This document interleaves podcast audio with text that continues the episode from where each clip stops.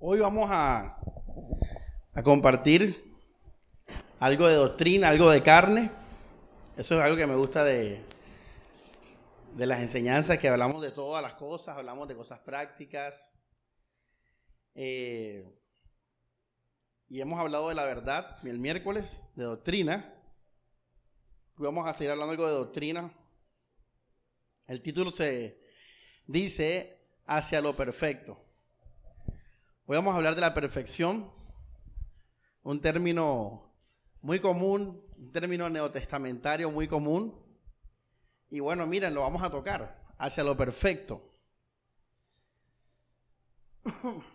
Yo, hermanos, me gocé en la enseñanza hacerla, me gocé, eso, el pastor, el predicador, es el primero que se goza la enseñanza, el que disfruta del alimento espiritual. Sin embargo, siempre pienso que, o sea, siempre me consterna, si es la palabra, me consterna el saber que esto es para pocas personas. Eso me consterna, me, me traumatiza, me, me, no puedo con eso, hermanos, no puedo lidiar con eso, de cómo la verdad del Señor es tan para pocos. Eh, es triste, eh, pero es una realidad. Y, y bueno, iglesia, así es lo que Dios ha querido. Obviamente no somos la única iglesia, pero las otras iglesias de Cristo también van a tener las mismas características de nosotros. No van a ser iglesias eh, amigables, digámoslo así, para lo que el mundo quiere y pretende que sea una iglesia amigable. Eh, van a ser iglesias polémicas, escandalosas, porque el Evangelio lo es.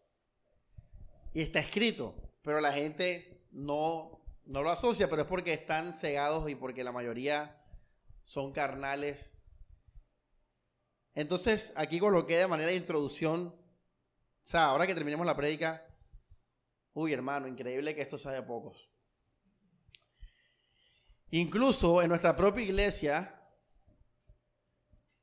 no todos todavía estamos claros en muchas cosas y disfrutando del Evangelio. Ahora, como dice Pedro, si el justo con dificultad se salva, ¿qué del resto?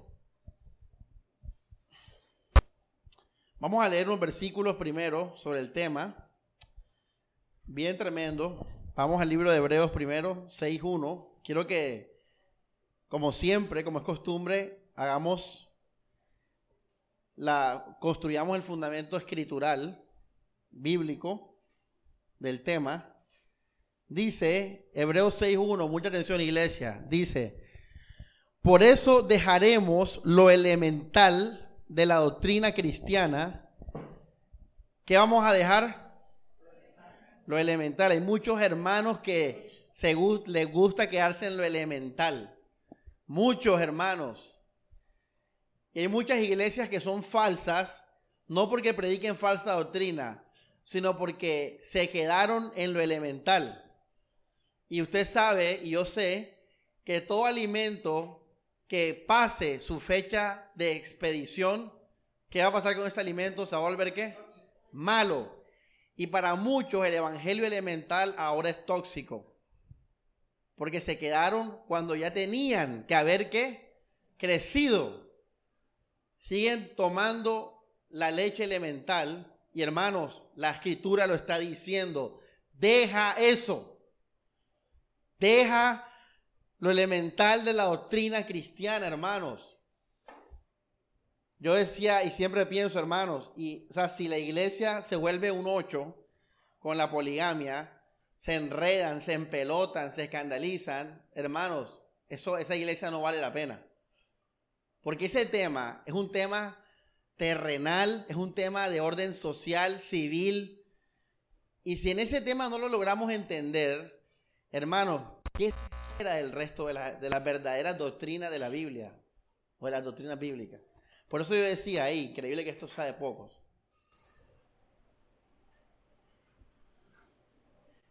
Por eso dejaremos lo elemental de la doctrina cristiana y nos ocuparemos de lo maduro. Ahora, otra traducción dice lo que perfecto. Ahora, madurez es igual que perfección. Dejaremos lo elemental y nos ocuparemos de lo maduro, de lo perfecto.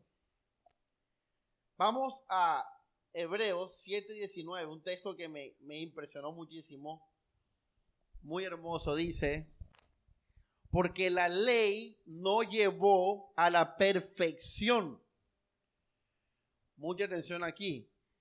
En cambio, ahora se introduce una esperanza más valiosa por la cual nos acercamos a Dios. Estamos viendo versículos que hablan sobre la perfección. En este caso, mira lo que dice la Biblia, que la ley no lleva a qué? A la perfección, listo. Segunda de Corintios 13:9.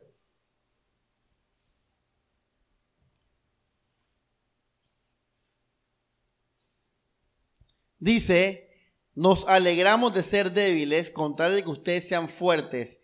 Es lo que pedimos, que lleguen a ser qué? ¿Qué dice ahí? Perfectos. Que lleguen a ser perfectos. Que lleguen a ser perfectos. Así, iglesia, nosotros tenemos que vivir y ser perfectos. Tenemos que llegar a ser perfectos en esta vida. No es algo que es para el cielo, es algo que es para esta vida. Tenemos que llegar a la perfección, ser perfectos.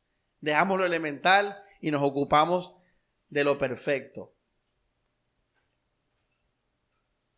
Pablo desea que seamos perfectos. Listo, vamos a Primera de Juan 2.5.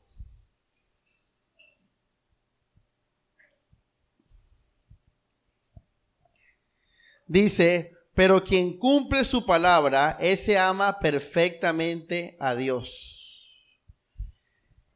Aquí está hablando de amar a Dios como perfectamente, completamente, maduramente, lo mismo.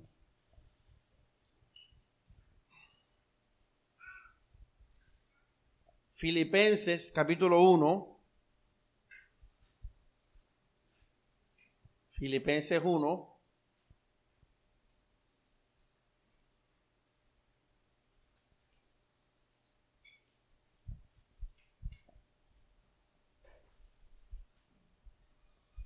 Versículo 6 dice, estoy seguro de que quien comenzó en ustedes la buena obra, la perfeccionará hasta el día de Cristo Jesús, o la llevará a término hasta el día de Cristo Jesús. Pastor, ¿qué hemos visto hasta ahora? Bueno, hasta ahora hemos visto unos versículos que hablan de qué? De la perfección. Hay otras palabras, término a término final. Eso es una otra palabra para perfección. Término final completo, maduro, completo, maduro, término final, perfecto. ¿Cómo tenemos que amar a Dios? Perfectamente. ¿Cómo tenemos que ser? Perfectos, perfectos. Efesios 4, versículo 12. Eh, Así preparó a los suyos para los trabajos del ministerio, para construir el cuerpo de Cristo hasta que todos alcancemos la unidad de la fe y del conocimiento del Hijo de Dios al estado de hombre que, ¿qué dice? Perfecto. Hermanos, la perfección es para ahora. Right now. Es para allá. Es para esta vida. Así que va a ser una prédica interesante. Porque vamos a preguntarnos de qué perfección habla la Biblia que hay que hacer. Ya sabemos que no, no es de obras. Porque eso sería imposible. Vamos a Filipenses 4 y voy a, definir aquí, empezar a definir perfección acá, ya de manera más profunda.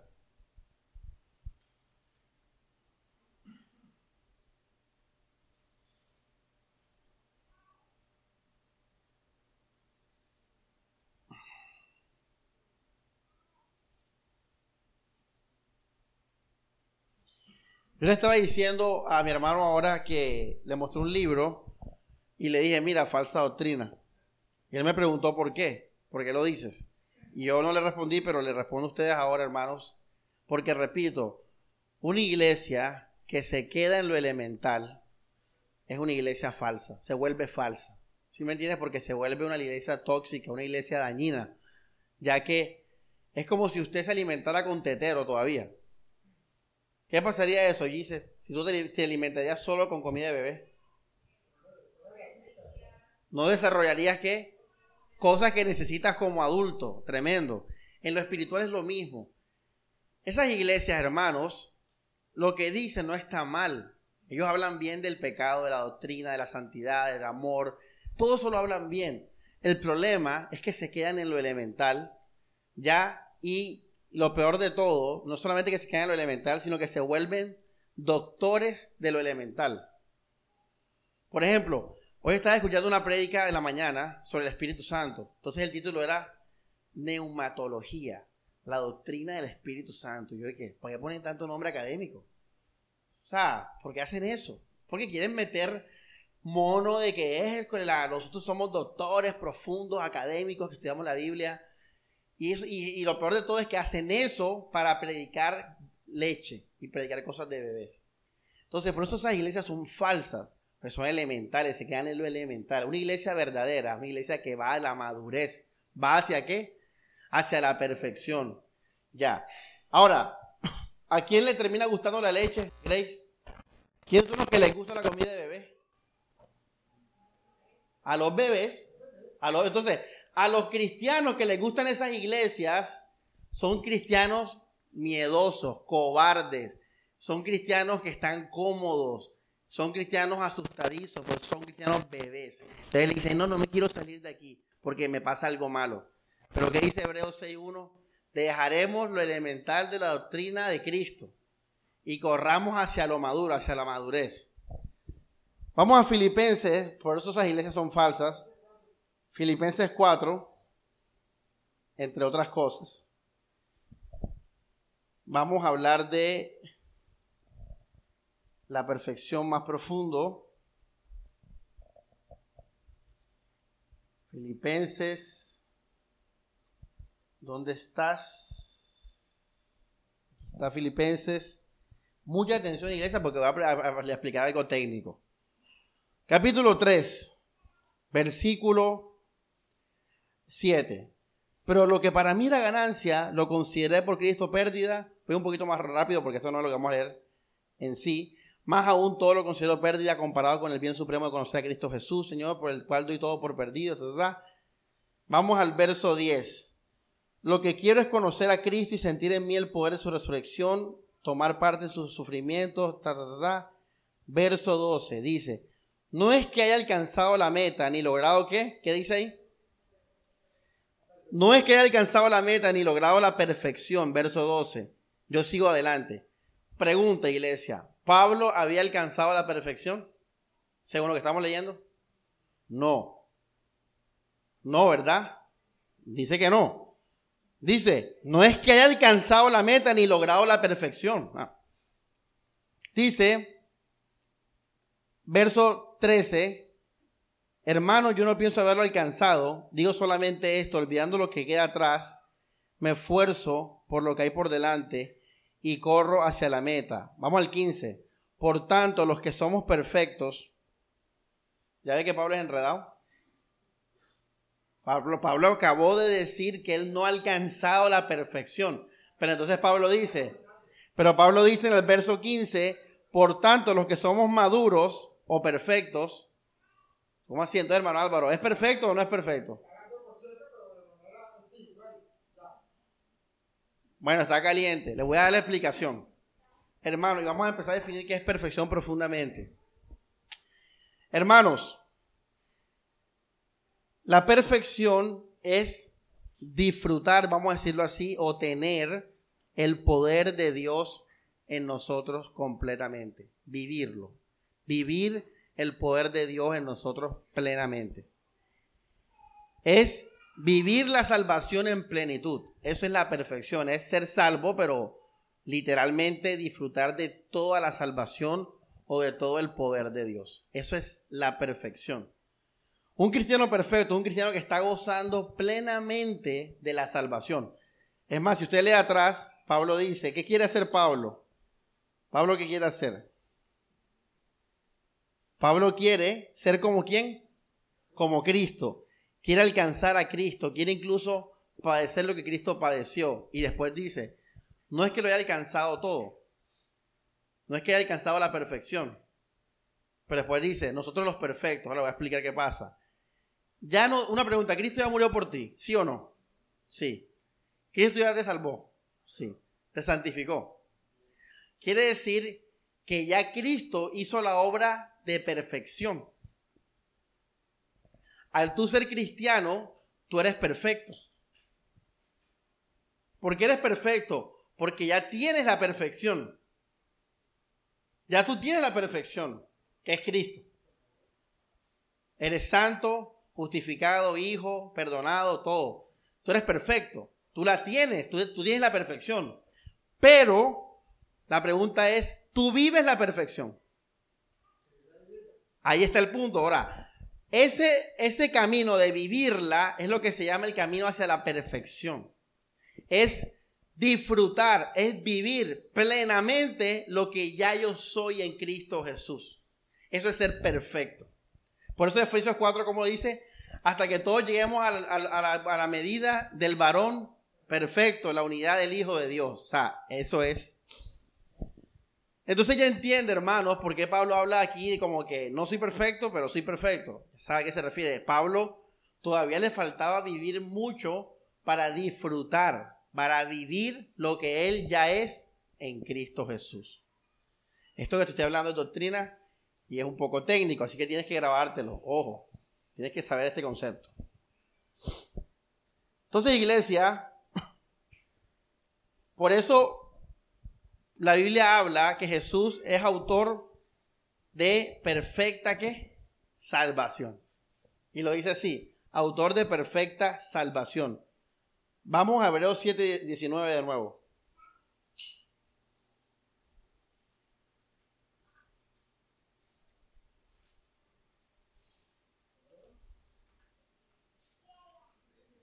Yo le decía ayer a una hermana que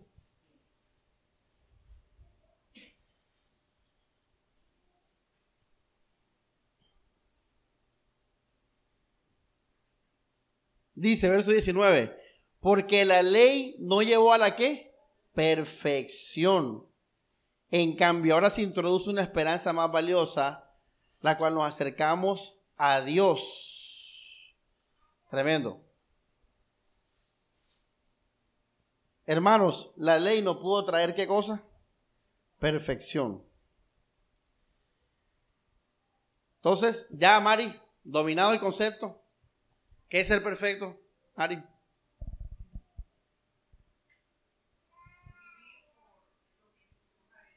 No, pero una palabra importante, vivir plenamente. Ya tú lo estás viviendo, pero en parte, no plenamente. Por eso que dijo Pablo, quiero ser como Cristo quiero morir como Él murió, quiero, o sea, quiero pasar todos los sufrimientos de Cristo, quiero saber qué es completamente ser como Él. Ya usted está disfrutando de muchas cosas de la salvación, pero no plenamente. ¿Por qué sabes que no es plenamente? Porque caes y, y pierdes la fe, pierdes la confianza, entra la duda, la incertidumbre, todo eso son síntomas de que no estás disfrutando de la perfección. Pero la idea es llegar a qué? A la perfección. Listo. Vamos a, a repetir entonces, perfección es disfrutar del poder de Dios en nosotros plenamente, vivir la salvación en nosotros plenamente.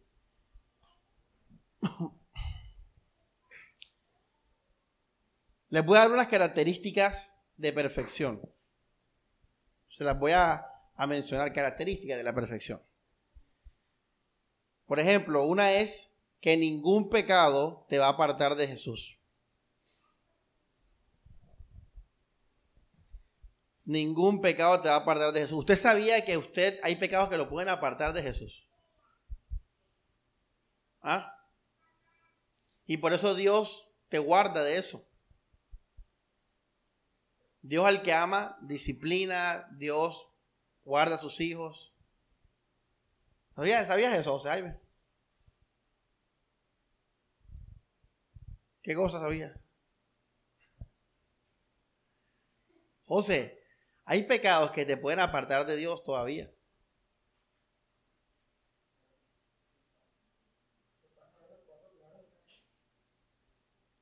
Pero tiene que haber un nivel, iglesia, en que ningún pecado te aparte de Dios. Tiene que llegar a un nivel que tú puedas pecar en cualquier cosa, puedas matar, robar, adulterar, cometer homosexualidad y no te apartes de Jesús. Tiene que haber un punto en que tú llegues a eso. Hay personas que si cometen un acto de homosexualidad, se van para el mundo, no soportarían esa demoniera, esa, ese pecado, ese calibre de pecado. Alex, ¿me estás entendiendo? Tú, tú, tú, eres contra todo pecado. Tú eres contra todo pecado. O sea, a ti ningún pecado te va a apartar de Dios. Aspira a eso. Pero hermanos, repito, tenemos que llegar a un punto en que ningún pecado nos aparte de Cristo Jesús. Pero para tú llegar a eso, tú tienes que ser perfeccionado. ¿En qué? En lo que Cristo hizo. ¿Qué hizo Cristo? Él murió por los pecados. Cristo cogió el pecado y lo qué? Lo condenó. Romanos 8. El pecado no tiene el poder sobre nosotros. No se enseñará más sobre ustedes, etcétera, etcétera. Y, pero no todos disfrutamos de eso todavía. Por eso es que tú le tienes miedo a ciertos pecados. Usted tiene que llegar a un punto en que usted no le tenga miedo a ningún pecado. Miedo. Uno no puede tenerle miedo al pecado. ¿Por qué no tengo que tener miedo al pecado? Porque el pecado está qué? Condenado, resuelto. El pecado ya quedó resuelto, Romanos capítulo 8. Pero muchos creyentes viven con miedo a que el pecado los aparte de Dios. Dicen, y me han dicho, es que si yo ando haciendo esto, voy a terminar adulterando. Si la misma persona es consciente que el pecado va a ser más fuerte en ellos que lo que Jesús es. Eso es una característica de la perfección. Segunda característica o segundo punto, lo que sea, lo que viene, es, hermanos, estar en paz con Dios solo por la fe. Estar en paz con Dios solo por la fe. Hay personas que no son capaces, como muchos de los apóstoles en su momento, de creer que es suficiente con la fe. Por ejemplo, Pedro, cuando Jesús le dijo, mata y come, Pedro que dijo? Que no. O sea, Pedro todavía no asimilaba que él podía estar en comunión con Dios sin necesidad de cumplir obras de la ley. Hay muchos creyentes que en un sentido todavía tienen miedo de que si dejan de obrar en ciertas cosas, Dios va a seguir amándolos. Y usted tiene que llegar a un punto en que usted viva solo por la fe y que tu paz sea solo por la fe. Ese es otro punto de la perfección. Saber que yo no necesito cumplir las obras de la ley para estar en paz con Dios. Una cosa es decirlo de la boca para afuera y otra cosa es realmente vivirlo. Por ejemplo, yo porque vengo a la iglesia. Yo vengo a la iglesia por amor libre. Yo no vengo a la iglesia porque si no vengo, no, entonces Dios va a poner rabioso o Dios me va a quitar algo. No, yo vengo, así, así tenemos que llegar a actuar en todas las áreas de nuestra vida. ¿Por qué estás amando a tu esposo? Bueno, lo amo porque por él. Lo amo, lo amo a él, pero, pero mucha gente no le es infiel al esposo por miedo a que si lo hace va a perder en un sentido la salvación. Mira que es parecido al primero, pero este es diferente. Esto es con salvación. El primero es con el pecado. Miedo al pecado. El segundo es miedo a perder la salvación. Entonces, un nivel de perfección, iglesia, es vivir solo por la fe. Que tú puedes dejar de hacer todas las obras del mundo y tú vas a estar tranquilo que tú eres salvo por la fe.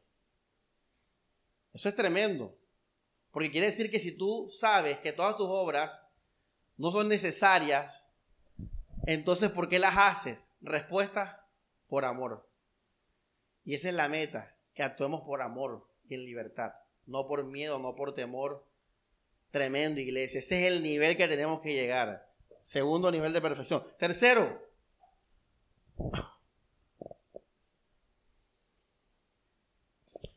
que vivas solamente por Cristo, plenamente por Cristo. Lo que dijo Habacuc, aunque la higuera no florezca y la vino de su fruto tal, con todo yo me alegraré y me gozaré en el Dios de mi salvación. Hermanos, Ludis puede decir eso. Usted puede decir eso, hermano Ludis, que usted, su vida es Cristo. Si le quito su casa y la pongo a vivir allá, por allá, por el caño lo llama, en esas casas de, de, de, palo. Si le quito a sus hijos y a su esposo y su familia. Es más, la cojo y la mando a la India, a los barrios más pobres de, de la India, solita, sin nunca más volver a hablar con su familia. Ella va a estar bien. Malu va a estar bien. Eh, bueno, han respondido los dos con sabiduría. Aspiro, debería.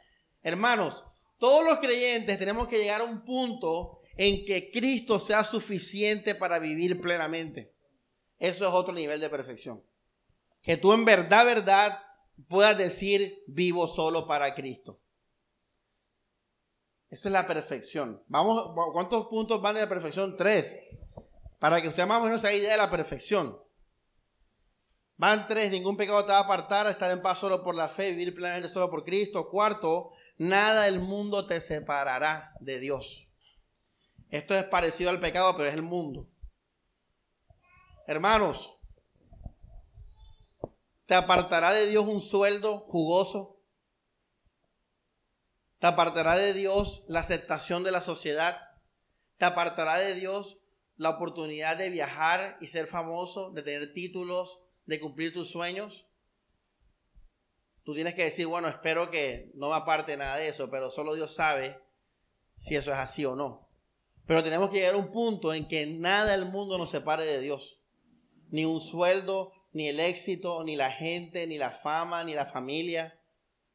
Pero mucha gente acá, si Dios permitiera que se le cumplieran todos sus sueños terrenales, muchos dejaran a Cristo hoy mismo. Y ya ha pasado en la iglesia. Pero tenemos que llegar a un nivel de que nada en el mundo nos separe del amor de Cristo Jesús. Eso es perfección. Que te puedan ofrecer como a Jesús todo el dinero, toda la fama y tú puedas decir no. A mí me da muchos cristianos que están como resignados. ¿Ya? Están aquí porque no, no ha pasado más nada en su vida excitante. Pero apenas que lo llaman Oye, imagínate, te ofrecieron un trabajo en Alemania, enseguida se les alborota todo. Se les alborota todo. Ay, ay, pastores, que tú sabes, tengo que ir, que no sé qué. Ahí, ahí pura resignación todos esos años.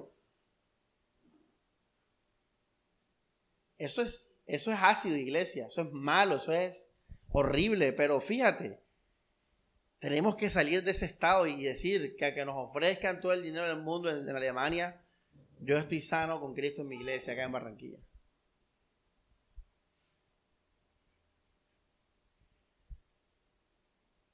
Hay, hay otros que... La maluquita de la iglesia. La maluquita, sí. Es, cristiana porque es maluca, obviamente. No, no, hay, nada en su vida, solamente Dios la ama. Porque Dios no ve las apariencias. Entonces está ahí y llega en la universidad el pelado bacano, apuesto y tal, y se enamora de ella. ¡Pum! Se fue el cristianismo. Y también ha pasado. Oye, ¿qué pasó con la hermanita esa? Tú sabes, la que era, la que no era tan bonita, la de la esquina allá. Se fue para el mundo y eso no, consiguió un novio en la universidad y ni más, más ni más de Dios. Eso es muy común. Lo que pasa es que como estamos en una iglesia pequeña no oímos tanto esos casos, pero sí es muy común esos casos en iglesia muchas hermanas y hermanos que por resignación no tienen pareja, pero cuando aparece dejan el cristianismo tirado. Bueno, eso, eso es lo que estoy hablando acá. Tienes que llegar a un punto en que a Álvaro, si le ofrecen la juventud, si te ofrecen tierra y ganado, si te ofrecen salud, si te ofrecen lo que tú más sueñas en el mundo, tú puedas decir no por Cristo. Hay que llegar a un punto en que todos Mari y cada uno de ustedes haga eso. Eso es perfección. Seguimos, otro punto, en que nada impedirá que ames y perdones en Cristo Jesús. Muchos aquí tienen niveles de perdón limitados y de amor limitados. Bueno, eso es un síntoma de imperfección. La idea es que tú algún día, que nadie impedirá que ames y perdones en Cristo Jesús. La idea, hermanos, es que usted algún día pueda amar y perdonar de manera infinita. Eso es perfección. En esto sabemos que, que el amor de Dios ha sido perfeccionado en nosotros, en que amamos a los hermanos. Otro punto de perfección. Poder amar y obrar en libertad. Lo que les dijo ahora el ejemplo de la iglesia en el caso mío. Poder amar y obrar en libertad. O sea, que lo hagas. O sea, hermanos, que todo lo que tú hagas en la iglesia y en el mundo no sea para nada, hermanos, por miedo o por obligación. Que todo lo que tú hagas, que toda tu consagración sea porque tú amas a Dios, amas a los hermanos, amas al prójimo. Eso es perfección, amar y obrar en libertad. Nada de por temor, obligación, etc. Otro punto, iglesia. Vivir plenamente confiado en Dios. Vivir plenamente confiado en Dios. Hay que reconocer que la primera prueba que nos viene enseguida dudamos de Dios. Nos entra el miedo. A la primera ola que se levanta, dudamos y tememos. Bueno, hay que llegar a un punto en nuestra vida que podamos vivir confiados en plenitud que así sea que vengan las olas y las tormentas, tú puedas dormir tranquilo porque sabes que Dios está contigo. Eso es otro nivel de perfección, confianza en Dios. Otro punto, vivir solo para la gloria de Dios. Importantísimo. Que tu vida plenamente sea una vida de adoración al Señor. Que todo lo hagas por el Señor, para su gloria. Todo lo hagas por el Señor y para su gloria totalmente fuera de egoísmo, intereses personales, todo para la gloria de Dios. Y por último, vivir plenamente con el alma y el espíritu separados. Mm, eso es otro nivel de perfección. Eso es arte, hermano, eso es un arte. Poder tú vivir tu alma y no mezclarlo con tu espíritu.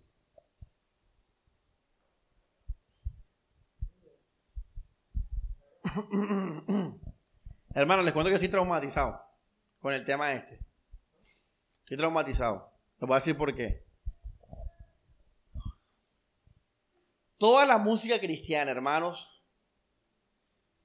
toda la música cristiana, toda es carnal.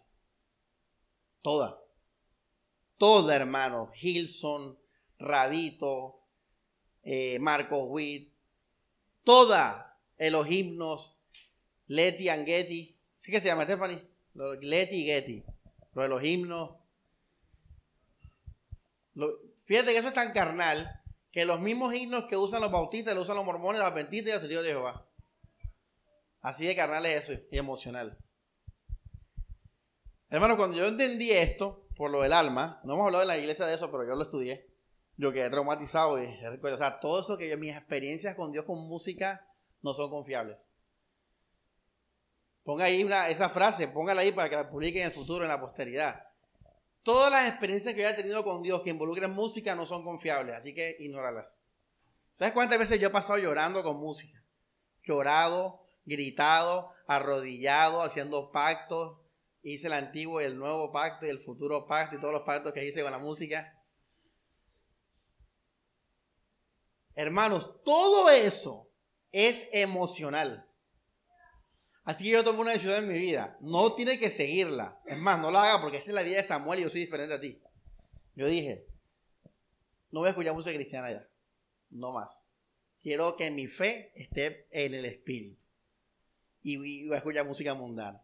Así, todo lo que yo me emocione no va a tener nada que ver con Dios. Lo voy a poner aparte y solamente voy a cantar alabanzas con la iglesia. Toma esa decisión. Para evitar esa mezcla. No quiero mezcla. Entonces hoy estaba haciendo la prédica, puse YouTube y ahí YouTube te pone tu música para que tú coloques. Entonces puso a mundana y tal. Y vino una cristiana. ¿Y, qué? Eh, el tiempo vino, Cristo murió por ti, te amó, no sé qué, y se me erizó la piel. Y yo así me emocioné. Y dije, oye, tremendo, o sea, esto es emoción, esto, esto, no es, esto no es la fe, esto no es el misterio, esto no es la obra de Dios. La obra de Dios, hermanos, es una obra espiritual, del espíritu, en el espíritu, silenciosa. Es por la fe, la confianza, no es más nada, no puedes meter ahí sol, la y do. Cuando usted meta sol, la y do, ya usted mezcla las cosas. Entonces yo la me emocioné y dije, no, voy a quitar eso y la quité. Pum, y puse de nuevo música mundana. Y ya. Hace enseguida, espíritu, alma. Espíritu, alma. Ahora les voy a decir algo. Esto, usted tiene que llegar a este nivel. De usted poder discernir en su vida diaria qué es del alma y qué es del espíritu. Discernir. Si tú no sabes discernir eso todavía, tú no eres perfecto, no eres maduro. Eso también tiene que alcanzarse, eso es un nivel de perfección. Ahora, el ejemplo que yo puse, hermanos, eh, no es nada bíblico ni doctrinal, es algo que es para mí mismo, porque yo soy músico, soy muy qué. Si yo soy músico, ¿qué significa? Yo soy muy qué? Emocional. Yo soy un artista, yo soy muy emocional, entonces yo como que no quiero mezclar, whatever. Tal vez escuche música cristiana, sí, eso, eso es el punto. Por eso existe el reggaetón cristiano y todo eso, y el merengue cristiano. ¿Y cómo estábamos aquel día de la fiesta de Agape? Con merengue cristiano y bailando y todo, ¿sí ves? Pero yo estoy seguro, escucha esto, Stephanie. Estábamos escuchando Richie Ray. ¿Sí o no? Arrepiéntete, que te... Y ahí tirando pases, Morelia y todo. Pero Morelia está tranquila, porque es letra cristiana. Eso es una mezcla. Pero si yo le pongo a Morelia un merengue mundano, ¿qué va a pasar con Morelia? Un ejemplo, no es, literal. Se va a relajar con las cosas de Dios. Escucha esto. Se va a relajar con las cosas de Dios. No va a querer leer la Biblia. No va a querer hablar con los hermanos, ni siquiera ir a la iglesia. ¿Por qué? Porque está ¿qué? Estimulada de qué? del mundo. Bueno, eso es un cristiano inmaduro. Eso es un cristiano que su vida espiritual está mezclada con qué? Con el alma, porque la música mundana terminó determinando e influyendo en decisiones cristianas. En cambio, un cristiano maduro puede ir el sábado en la noche a una discoteca, tirar pase, ser el centro de atracción y sin ningún problema viene el domingo a la iglesia a alabar a Dios. No mezcla las cosas. Ahora, para tú llegar a ese nivel, tú tienes que tener separación entre el alma y el espíritu. Eso es un nivel. Ahora, fíjense que muchas iglesias, por eso es que prohíben cosas. Y es verdad, tiene sentido. Pero ¿hasta qué nivel, Alejandra? Hasta un nivel que elemental. Pero usted no puede seguir, o sea, qué, qué, qué estupidez, qué desgracia, que, que una discoteca te quite la ganas de leer la Biblia, de orar, de amar a tus hermanos, de vivir para la gloria de Dios, de, de guardarte, de ser sabio. Eso es, Alex, eso es inmadurez. Ahora, la voluntad de Dios es que usted crezca. Ojo, está bien que usted al comienzo tenga prohibiciones. Eso lo dice la Biblia. está bien. Pero usted tiene que ir con el tiempo madurando al punto que tú domines tu carne. Porque la música mundana que estimula, Alejandra, la carne de uno, el mundo de uno. Pero si tú eres señor de ellos, no hay problema. Entonces, hermanos, miren que hay cristianos también que, dicen, hey, yo no puedo con esto. Entonces se van para el monte. Y se encierran allá. Y no salen de allá. Ahí hay, hay cualquiera. Pero pregunta, iglesia, ¿usted quiere vivir ahí encerrado en el monte o quiere ser libre? Libre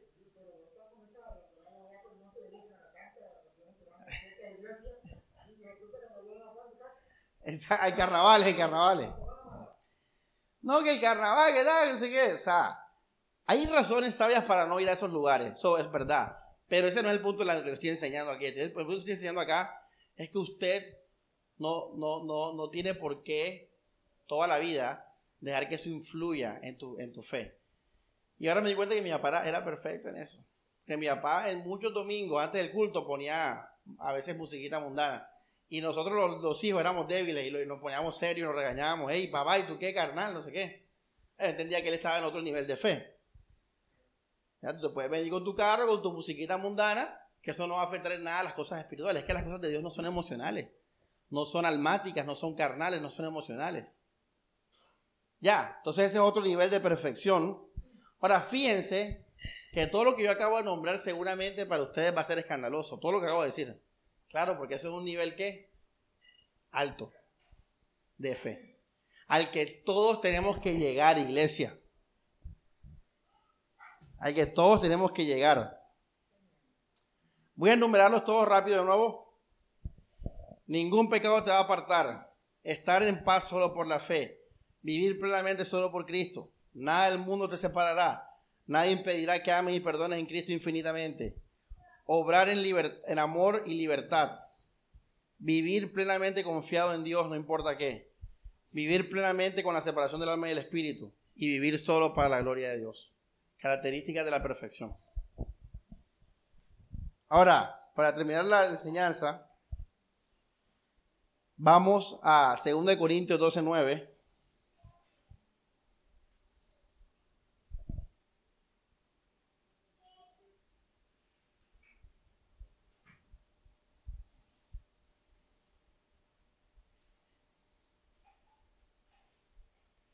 Miren esta, esta ironía.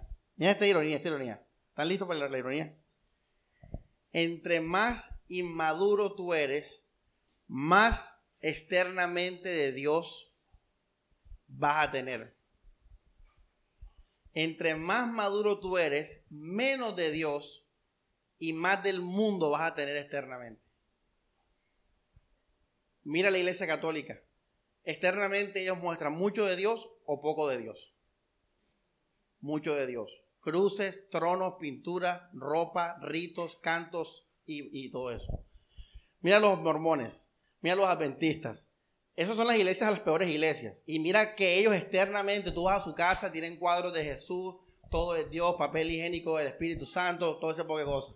O sea, eso se llama como ser religioso. Eso se llama una persona religiosa. Ahora, repito, entre más inmaduro tú eres, más externamente de Dios vas a aparecer. El ejemplo para que entiendas lo que te quiero decir es la iglesia católica. es una iglesia, hermanos, ultra falsa. Es lo peor de todo. Y mira, repito, tú vas a donde el, donde el cura, donde el papa, ¿cómo vas a verlo? ¿Tú sabes por qué esto es así? Porque el nuevo pacto no se trata de cosas externas, de ropa, ritos, cuadros, manillas, de música. Se trata de un corazón transformado. Se trata de la ley puesta en el corazón, no unas manillas o unos peinados como era en la ley. Así que el cristiano más maduro externamente no lo va a parecer. Porque va a vivir la vida terrenal normal. Va a ir a ver su basquetbol, va a usar su ropa normal, va a ir al cine, va a vivir normal, su casa va a ser normal porque Cristo está en su corazón, porque adora en espíritu y en verdad. ¿Qué es lo contrario del espíritu y la verdad? La mujer samaritana, ¿para dónde iba a ir? Para el templo. Y Jesús le dijo, calma mujer, vendrán tiempos en que Dios ya no va a ser así, sino vendrán adoradores en espíritu y en verdad. Por eso, iglesia, no coma de conciertos cristianos. Esas son las iglesias menos confiables, las que la gente, la alabanza es lo más importante. Ya usted sabe, aprendió hoy, que la alabanza cristiana es mundana. Eso no es nada espiritual. Y yo le decía a Alexander ayer, escuche esto porque me tiene que escuchar completo porque si no me va a malinterpretar. Ojo lo que voy a decir. La alabanza a Dios siempre tiene que ser una respuesta de nosotros hacia Él. Una respuesta de nosotros. La, la verdadera alabanza de Dios es cuando tú le dices a Dios, Señor, te exalto, te amo, te alabo, te bendigo, te doy la gloria. Eso es alabanza. Y usted le puede meter música si quiere. Ojo, le puede meter música. David lo hacía. Y no hay ningún problema. Pero es que eso es para Dios. El problema de la iglesia actual es que ha tomado la iglesia en el nivel o el papel de la predicación. Ha tomado la música cristiana como guía de la vida cristiana. Ese es el problema. Ahora, ¿por qué yo hice eso en mi propia vida? Porque yo vivía así la vida cristiana, también con ayuda de la música. Yo no puedo, la, la música no se hizo para que me ayudara.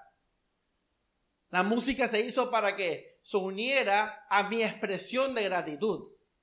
Por eso yo dije, voy a lavar la iglesia. Pero tu vida no puede ser ayudada por música, si no eres un cristiano almático y emocional. Tu vida tiene que ser guiada por las cosas espirituales, por el amor ágape y todos los mandamientos relacionados a ese amor. Amén, hermana Carmen, ¿me entendió?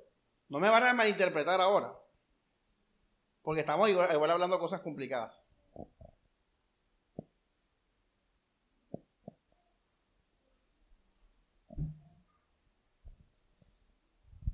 Obviamente a los artistas cristianos no les conviene esto porque no van a qué? A vender. Hay una canción que me encanta de Funky, se llama Sal y Luz. Me encanta y es un reggaetón. Y es emocionante, dan ganas de predicar enseguida. Porque sobre eso, sobre predicar. Pero fíjate, eso es una burbuja, hermano, eso es una emoción.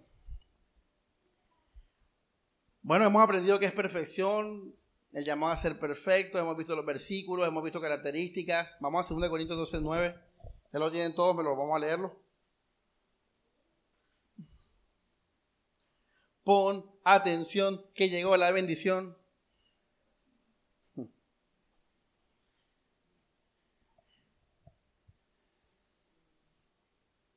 Él dice en su canción que su, aunque la, la música es igualita a la del mundo, el mensaje es diferente porque es para edificación. No, mi hermano, repito lo que te voy a decir. Todas las experiencias que tengas con Dios, con música incluida, no son confiables. No son confiables. Las que tomes en las pruebas, ay, esas sí son confiables, hermano. Las decisiones que tomes en las pruebas, en el dolor, en la rabia, esas sí son decisiones verdaderas. En las pruebas cuando seas confrontado, reprendido y ahí tomas decisiones. Esas son decisiones confiables. Ya. Cuando veas el costo del Evangelio y tomas decisiones, esas son decisiones confiables. Esas iglesias que yo les dije que son débiles, las iglesias esas batistutas, son tan débiles que si tú le pones un reggaetón cristiano, pierden toda la fe enseguida. Por eso ellos escuchan puro himno. Porque si tú les pones música movida, se van para el mundo enseguida. Se desesperan, se alborotan, se vuelven femeninos. Mira, tú, tú a un cristiano maduro le puedes poner himno, reggaetón, merengue, salsa y rock cristiano y todo va a ir bien. Le va a coger lo bueno a todo. Pero un cristiano que te diga que solo escucha este tipo de música o este tipo de artista solamente es un cristiano elemental.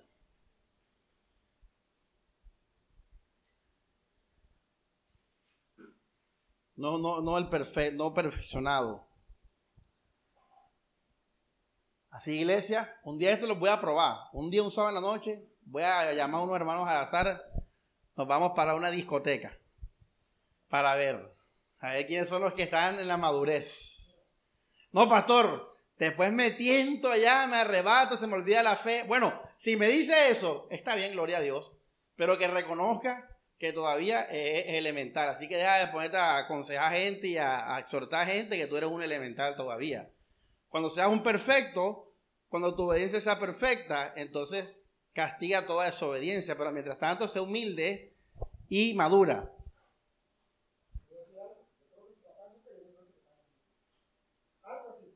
Nunca.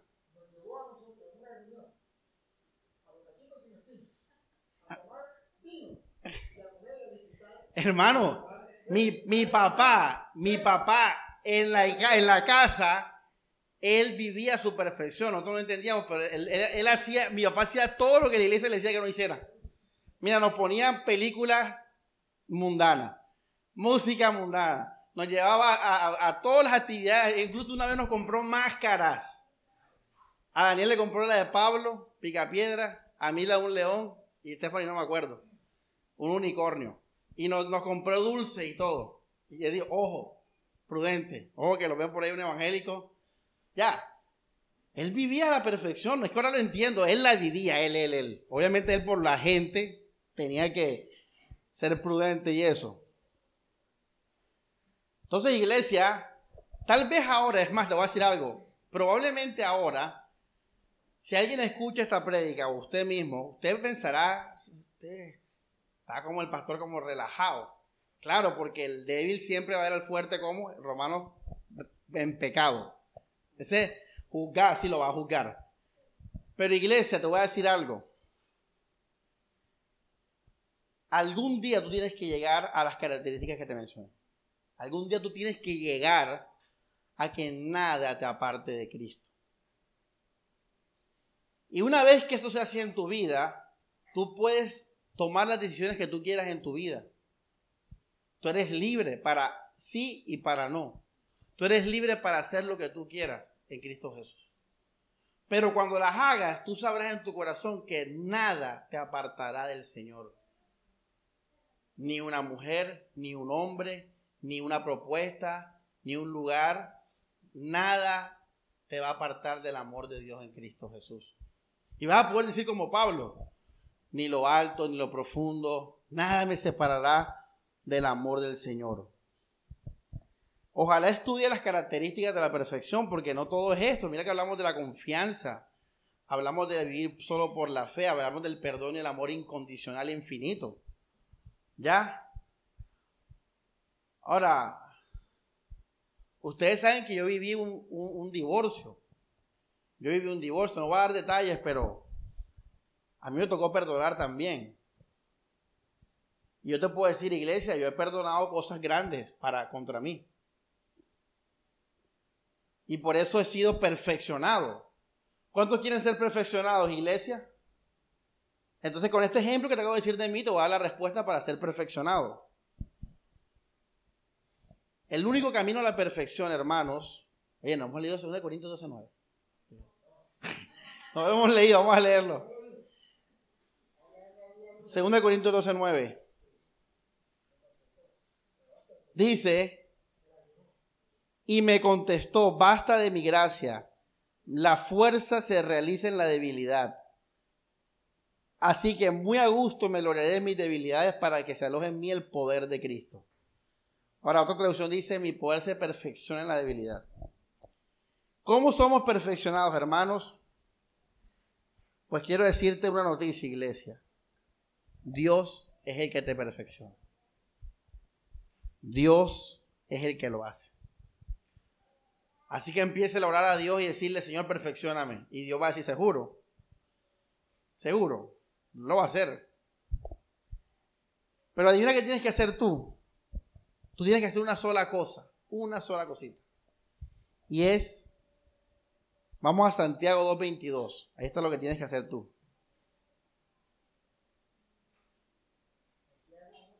2.22.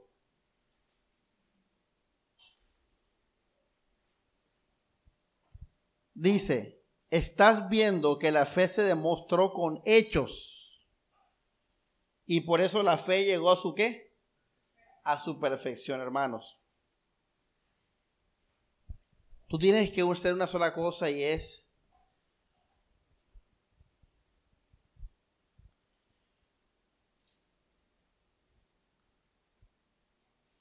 obedecer la fe. Obedecer la fe. Obediencia, hermanos. Obediencia a la palabra del Señor. Y ahorita estábamos hablando, mi hermano y yo, de que los mandamientos de Dios. Y te voy a decir algo, están los mandamientos de Dios, ¿verdad? Pero está el mandamiento de Dios. El gran mandamiento de Dios. Y no es amarás a tu prójimo como a ti mismo. el gran mandamiento de Dios, hermanos, vamos a Romanos 1, para que lo vean. Versículo 5. Por medio de él recibimos la gracia del apostolado para que todos los pueblos respondan con la obediencia de la fe para la gloria de su nombre. Ese es el gran mandamiento de Dios. La obediencia de la fe. El gran mandamiento de Dios es creer en lo que Jesucristo hizo. Y si tú quieres ser perfeccionado, tú simplemente tienes que mantener en obediencia en lo que Cristo hizo, hermanos. Confiar en lo que Cristo hizo, descansar en lo que Cristo hizo. Ahora, aunque parece fácil, acuérdate que van a venir pruebas a tu vida. Van a venir pruebas a tu vida. Van a venir tentaciones a tu vida. Y muchas de esas pruebas y tentaciones a veces las vas a fallar. Y ahí te hago una pregunta. ¿Vas a ser obediente a la fe en esas pruebas que falles? ¿O en esas tentaciones que fallas?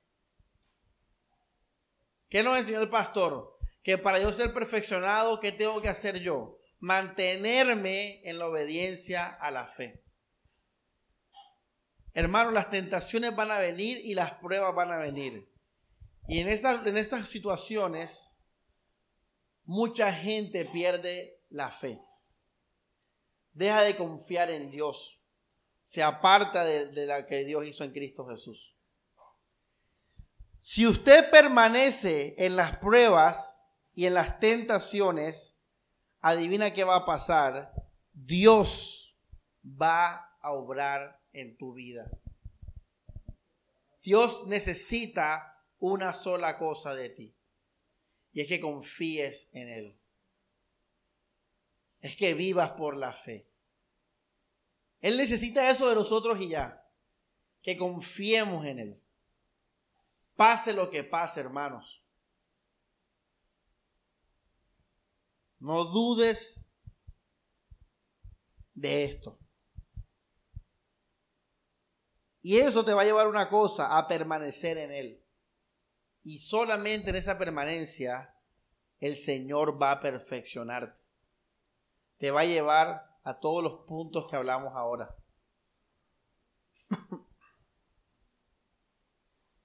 No hay que decir más nada ni añadir más nada porque la misma vida te va a llevar las situaciones, tu propia vida. En tu trabajo, en tu familia, con tus hermanos. Tú solo permanece. Vamos por un ejemplo. Demas. Demas era colaborador de Pablo. Y vino una prueba. Pablo fue puesto preso y sentenciado a muerte. Y a Demas no lo atraparon. Demas logró escaparse. Y Demas, en vez de seguir en el Evangelio, ¿qué hizo Demas? Se fue para el mundo. Eso es un ejemplo. Fíjense, ¿qué tenía que hacer Demas ahí? Confiar. ¿En qué? Hey, todas las cosas obran a bien a los que aman a Dios.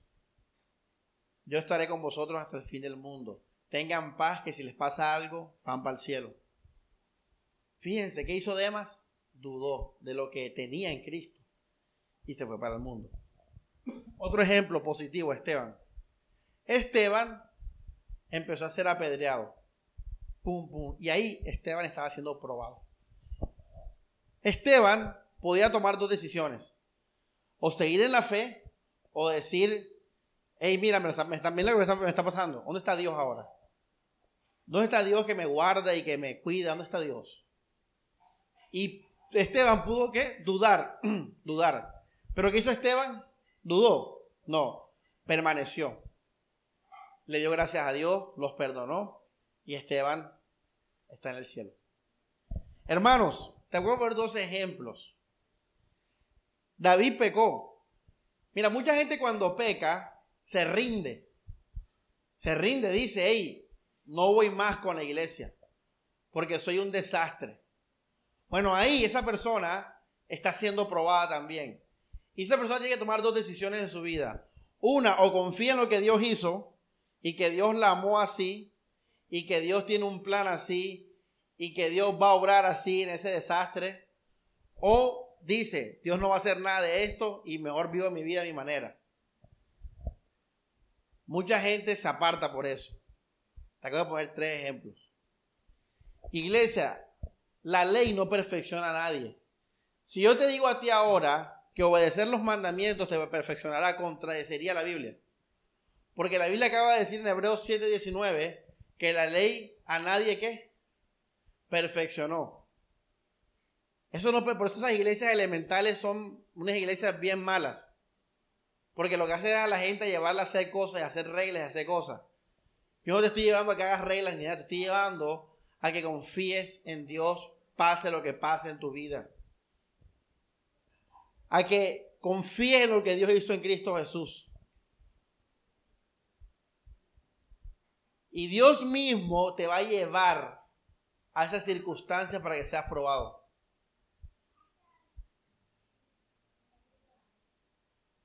La Biblia dice que el justo cae cuántas veces o setenta. No, es el del perdón, el justo cae siete. No, mentira, es al revés, el justo setenta.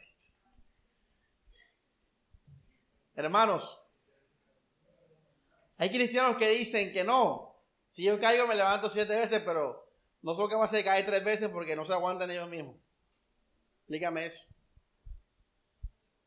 Es, que es contradictorio, ¿sí ves? Dice, no. ¿Sabe por qué pasa eso? Porque no confían, ellos no confían que la salvación de Dios les aguantaría siete veces el pecado. A propósito. Porque esa es la otra. No, es que si el pecado es a propósito, dale, ese no, ese Dios no murió por ese. Él murió por ese que tú, ah, no quieres, que no sé qué, tal. No, hermanos. Te acabo de poner con este cuántos ejemplos. Cuatro ejemplos. Demas, Esteban, la persona que peca y, cree que ya no va más con la iglesia y este cuarto iglesia. Alex, did you get the point? Eres perfecto. Según la prédica ahora, Alex, al final habla de todo esto. ¿Cómo, cómo vas? ¿Cómo vas? Del 1 al 10. Yo, yo voy 10, yo Samuel, 10. Yo hermano, yo soy todo terreno. Tú me puedes poner reggaetón, himno, rock, metal, lo que tú quieras, que yo estoy sano en mi fe. Yo tengo mi espíritu aquí y mi alma acá. Ya separado. hermano, pero no fue fácil, hermano. Mira, yo viví la muerte de mi papá. Yo viví la muerte de mi padre, que era mi amigo. Yo, tú no has vivido eso. Yo lo viví. Entonces, uno dice, ay, Samuel, ¿qué ves? Oye, tú, tú conoces mi vida. O sea, yo viví, yo en la universidad fui abandonado por mis amigos de toda la vida. A mí me tocó lidiar tres años y medio solo con una universidad entera, hablando mal de mí, defendiendo el Evangelio. O sea, yo no estoy aquí de gratis, iglesia. Si yo estoy diciendo lo que estoy diciendo, es porque yo pasé estas cosas, las pruebas. Y yo te puedo decir, Alex, yo soy confiable. Yo, yo creo que soy 10. Usted no tiene, no tiene tener miedo de eso. Usted sabe por dónde va la cosa. Ahora, obviamente estoy exagerando, 10, es un decir, pero el punto es que yo a mí, Alex, a mí no me va a apartar de Dios muchas cosas, ¿sí me entiendes? Porque las he vivido, Alex, y, me he decidido por Cristo, fíjate, he permanecido en Cristo. Cuando mi papá falleció injustamente, yo pude, yo pude resentirme con la vida. ¿Y qué hice yo? Alex, lo que nos estamos enseñando hoy, yo permanecí, confié en Dios, Alex. Yo confié en Dios a pesar de que en el momento había mucho dolor y para mí había mucha injusticia. Cuando me hicieron daño, Alex, ¿qué hice yo, Alex? Yo confié en Dios. Hey, la Biblia dice, todas las cosas obran la vida los que aman a Dios. Si Dios está permitiendo esto en mi vida, esta traición, este sufrimiento, tiene un propósito. Así que elijo a Cristo y, y descanso en Cristo. Entonces tú, puedes saber por dónde va la cosa. Y es bueno que lo sepas. Es más, a partir del domingo que viene, de un numerito en la frente. Para saber con qué contamos contigo y con qué no. ¿Tal? Los que tengan el 10, eso lo vamos de rumba el sábado en la noche.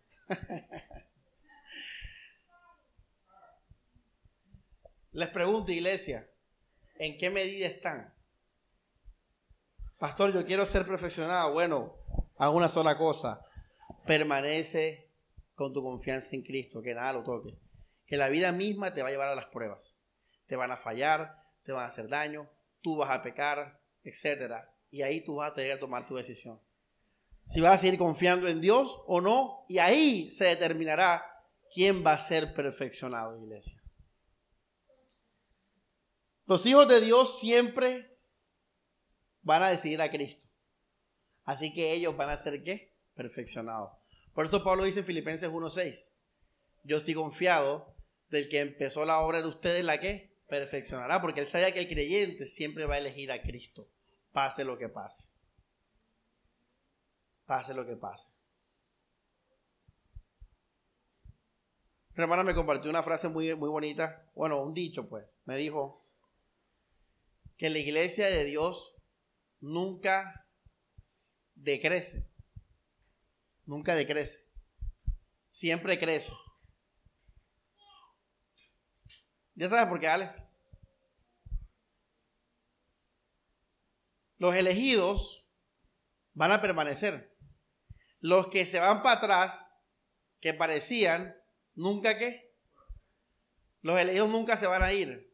Entonces la iglesia de Dios nunca decrece, siempre crece, porque cuando se añade a alguien, nunca se va a ir. Así es, hermano. Y les voy a decir algo como testimonio final.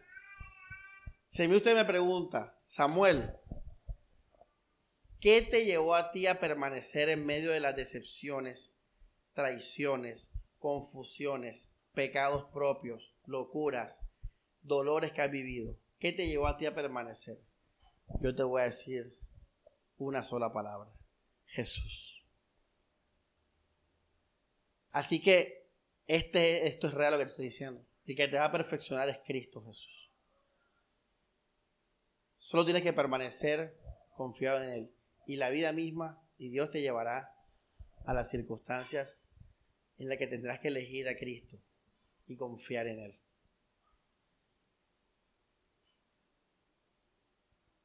Hermoso, ¿ah? Simplemente confía en Él. Y la vida, ¿cómo que dice Yoraxi Parmari? La vida sola se abrirá camino en el misterio. Elías con sus decisiones políticas, la, la, otra con el esposo. O sea, la vida misma, que la economía, que la enfermedad, la vida misma va a llevarte las cosas, así que tranquilo. Confía en Cristo, permanece en Él, permanece en Él y serás perfeccionado. Cuando vengas a ver, algún día tú dirás, oye, ¿sabes qué? Ahora mirando para atrás, nada, nada me podrá separar del amor de Dios en Cristo Jesús. Yo estuve en pecado, yo estuve en reglas, yo fui loco, fui sabio, estuve aquí, estuve allá. Sufrí, gocé, reí, lloré. Y hermano, ahora te digo mirando para atrás, nada me podrá separar del amor de Dios en Cristo Jesús. Esa es la voluntad de Dios para ustedes, iglesia. Y les voy a decir otra cosa. Para tú poder servir plenamente, tú tienes que ser perfecto.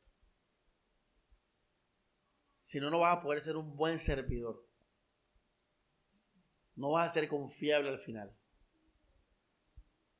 Y la perfección no es algo que dura 20 años, hermano. Eso es algo que si usted se dispone de corazón, pronto va a ser perfecto porque la perfección es para alcanzar la hora, para utilizarla para el ministerio.